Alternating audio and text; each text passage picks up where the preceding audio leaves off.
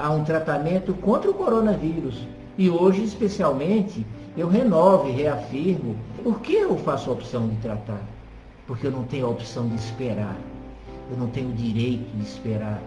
Eu, eu, não, eu não posso deixar o meu paciente exposto a um risco. Né? Porque entendam, é, é dessas pessoas que adoecem inicialmente e até levemente, que sairão os que se agravarão, sairão os que precisarão de UTI, os que precisarão de respirador e os, e os que morrerão.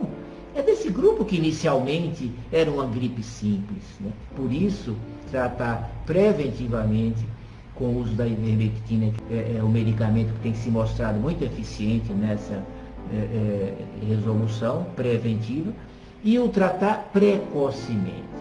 Então, tratar para não ter e tratar precocemente para não complicar. Né? Esse é o cuidado e que felizmente existe o que ser feito. Então, como eu disse, basta dois ou três dos sintomas de um síndrome gripal. Você tem, tem tosse, febre, dor de cabeça, coriza, dor de garganta, perda de olfato, perda de paladar, indisposição, dor no corpo, às vezes até diarreia. Mas não precisa ter tudo isso. Basta dois, três sintomas e já iniciar um tratamento que não tem nenhum. Aí se não for, não perde nada.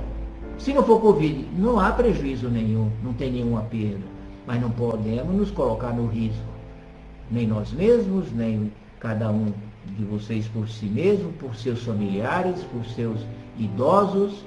Então quando diz assim, é uma mensagem que, que é muito passada, cuide dos seus idosos. O que é cuidar dos idosos? O que é cuidar dos seus pais e cuidar dos seus avós? É mantê-los somente isolados?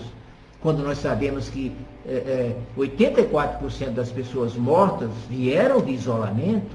Então, cuidar não é, não é somente isso. É, é, é, incentivar e promover aqueles cuidados do corpo, cuidar bem do corpo, dizer, alimentação, exercício, água, abundância, banho de sol, mas é também medicar, medicar precocemente.